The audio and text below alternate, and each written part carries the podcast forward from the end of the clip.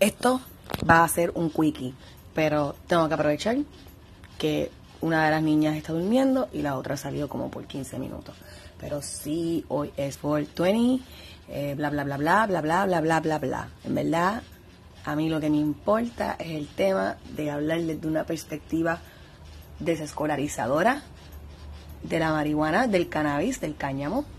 Y yo dije que iba a grabar este un episodio llamado Más Gin para tu Yang antes de hacer este, porque yo estaba hace mucho tiempo, eh, cuando idear toda esta ñoña, quería dedicar un episodio exclusivo a la cuestión de la desescolarizando las drogas, eh, desescolarizando las adicciones y particularmente desescolarizando todo lo que tuviera que ver con el cannabis, pero eso yo lo quería como que standalone, hablar de eso standalone, porque mi tema que más me concierne, además del activismo, que sí toma en consideración la desproporción en las encarcelas, en, el encarcelamiento de, la, de las personas por crímenes, entre comillas, relacionados con, el, con la marihuana, pues quería hablar de eso, de, lo, de la desproporción.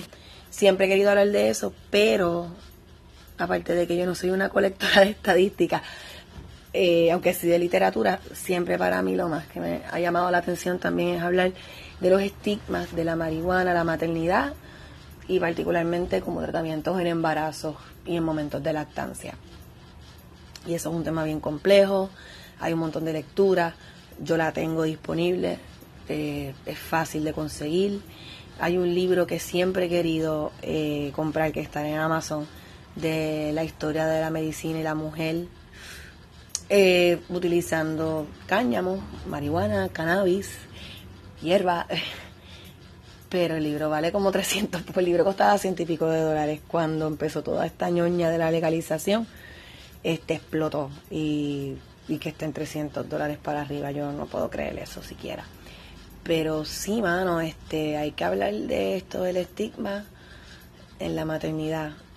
Hay que hablar de que esta cuestión de los dispensarios y de la legalización solo favorece a pocos y no son los más, no son a los más pobres, que son a los que también buscan, ah, o sea, esta ñoña de decir que la, que la marihuana recreacional, la, cuando la gente dice el disparate de que yo apruebo la medicinal versus la recreacional, se nota que no saben tres carajos de lo que están hablando y no entienden que, que la utiliza recreacional históricamente es porque han buscado un alivio.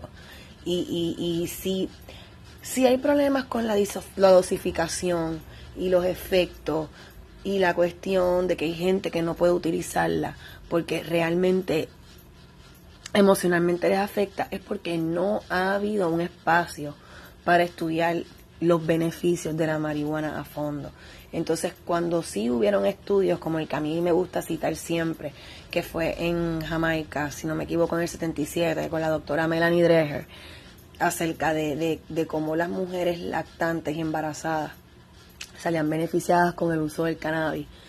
Y estudios como este que dejaron de ser financiados porque empezaron a salir tan obviamente los beneficios que eh, en Estados Unidos dijeron, hell no, nosotros no podemos este, financiar esto. Hay muchos intereses, siempre los han habido, pero no deja de molestarme que los que tienen el poder para bregar con esto son la gente pudiente. Sí, en Estados Unidos está ahora surgiendo un movimiento entre entre empresarios negros, entre mujeres negras, empresarias del cannabis, en el que están dando esto a conocer, pero volvemos a lo mismo, los empresarios, los que mueven. ¿Por qué no hablamos de esto desde la perspectiva de que la gente pobre sí está buscando un alivio? De que sí se puede sembrar una marihuana de calidad desde tu casa, de que sí en el caserío a lo mejor un creepy bueno que te está bregando, ¿sabes?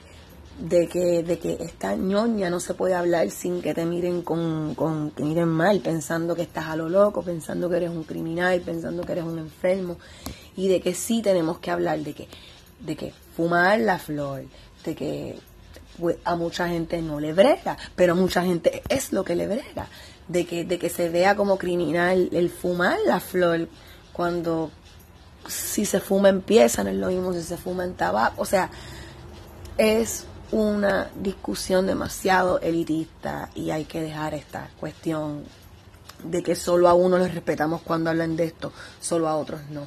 Hay que empezar a hablar con la gente que no tiene el privilegio acerca de qué cosas buenas les ha traído, pero también tenemos que hablar qué cosas malas les ha traído cuando la justicia, entre comillas, se ha metido entre medio y no ha atendido las necesidades que sí tienen que atender. O sea, esta discusión de la marihuana dentro de la medicina holística hay que tenerla ya, pero haciéndola disponible y hablando bien serio. Y el autocultivo es la que hay, o sea, no hay porque tenemos que esperar que gente que tenga el peritaje y los títulos sean los que puedan dar una opinión, este, una opinión fidedigna de esto. O sea, la gente habla de que no, que la, que no podemos hablar de cuestiones anecdotales, anecdotales sino o sea, que le dan seriedad solamente a lo que pasa en una perspectiva que se están midiendo las variables. Este, las, las anecdotales no cuentan, pero hello, las investigaciones científicas están midiendo anécdotas de las personas que están participando en los estudios. O sea, es que todo es una ñoña.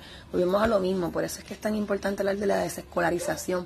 Porque solamente se le da valor a lo que sale de la escuela y la academia. Cuando lo que sale de la escuela y de la academia es validado por unas estructuras que no obedecen a los intereses reales de, de la sociedad. Y podemos estar hablando de esto por tanto y tanto tiempo y no vamos a acabar. Pero sí quería tirar, aunque fuera un mini episodio, de lo que a mí me interesa que se hable cuando se hable de este debate. Y sí quiero coger con calma y hacer un episodio compartiendo literatura, porque a la misma vez que critico la, la, la, lo que es la academia y la escolarización, sí, sí estoy consciente de que la legitimidad sigue siendo desde la perspectiva investigativa. Eso no lo voy a, o sea, la investigación es útil, es real. Lo que me molesta es cuando la investigación solamente favorece unos cuantos y por qué. So, yo estoy más que dispuesta a compartir información, más que dispuesta a compartir literatura, y, pero sí quiero que empecemos a hablar responsablemente, y cuando digo responsablemente es cuando se toma en consideración todas las intersecciones de esta sociedad y, y los privilegios, y quiénes son los que verdaderamente son afectados y cuál es el, el, el sabe, el, no sé la palabra en español, pero en inglés, el disservice que le hacemos a la sociedad como tal cuando no abordamos estos temas de manera interseccional, básicamente. Así que voy por, ¿cuánto? Hice 7 minutos con 44, que para mí a veces es mucho, creo que es demasiado que la gente me escuche hablar por tanto tiempo y quiero hacer también un episodio de esto con otra gente y creo que aquí en Anchor este, me pueden dejar, si, si escuchan el podcast a través de Anchor, de este app, me pueden dejar hasta mensajes audio en reacción al tema o al podcast. Así que, y nada, es que también yo hago esto súper improvisado y, y me cago a veces así de que voy a decir y las moronidades que pueda decir y eso y las inseguridades. Pero este si tengo la oportunidad más tarde hoy, después de, de de leer y hacer todas estas cosas, de volver a conectarme y hablar más a fondo, lo voy a hacer. Yo hoy quería con una muy querida amiga hacer una actividad hoy. Ella es abogada. Ella quería hablar de la parte de, las injusticias y los encarcelamientos en masa, la desproporción. Y yo quería hablar de la parte medicinal, pero como hablo, desde los tabúes. Este, estoy harta que la discusión medicinal sea tan limitada. Y nada. Eh, happy 420, everybody hoy la luna está en cáncer, hoy el sol entró en Tauro, eso es mucha emoción, mucha comida, como Venus está en Tauro, eh, los placeres, los placeres, esto es, aquí yo mezclando temas como siempre, los placeres, pero marimba, mucho placer, mucha comida, mucho monchi, tóquense mucho, tóquense entre todos, el día es para gozarlo y el viernes es el día de Venus, mucho amor.